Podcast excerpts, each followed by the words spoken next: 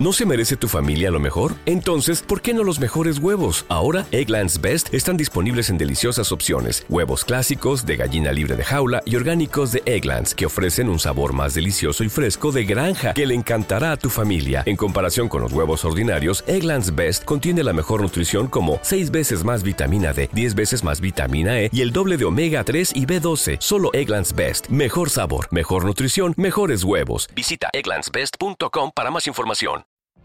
What if you could have a career where the opportunities are as vast as our nation, where it's not about mission statements, but a shared mission? At U.S. Customs and Border Protection, we go beyond to protect more than borders from ship to shore, air to ground. Cities to local communities, CBP agents and officers are keeping people safe. Join U.S. Customs and Border Protection and go beyond for something far greater than yourself.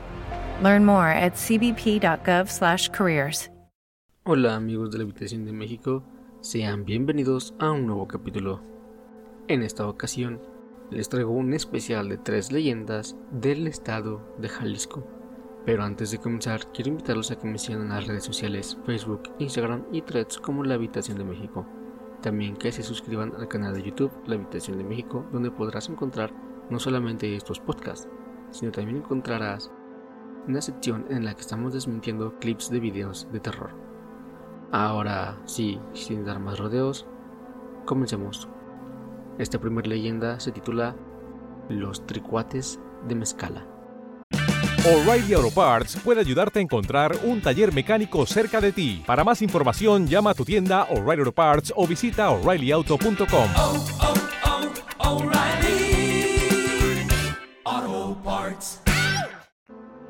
Pocos los han visto, pero quienes los han enfrentado los describen como seres felinos de color negro con ojos brillantes y grandes colmillos que acechan a su presa desde la oscuridad y la maleza. En el pueblo se cuenta que los tricuates son más grandes que un gato, que no beben agua y que de noche duermen en un árbol de guayaba, que se encuentra en el cerro de la Encinera. Todos los días bajan a ver qué encuentran lo que más les gusta es comer gente. No se han comido a muchos porque no quieren acercarse a ellos. Todos les tienen miedo.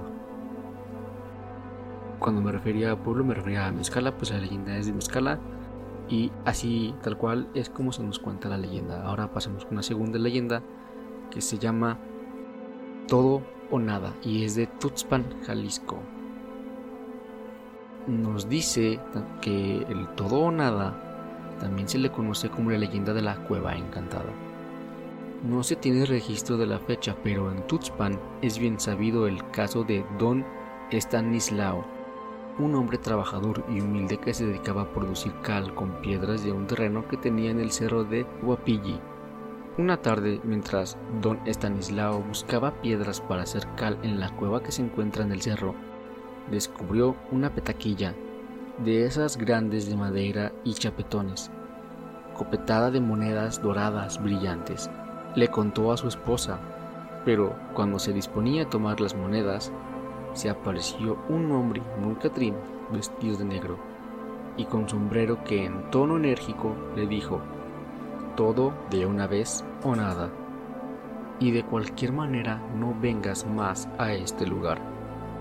Don Estanislao salió corriendo a su casa y estuvo varios días sin hablar por el tremendo susto que se llevó en la cueva. Desde entonces se cuenta esta historia y algunos dicen que el Catrín era en realidad una aparición del diablo.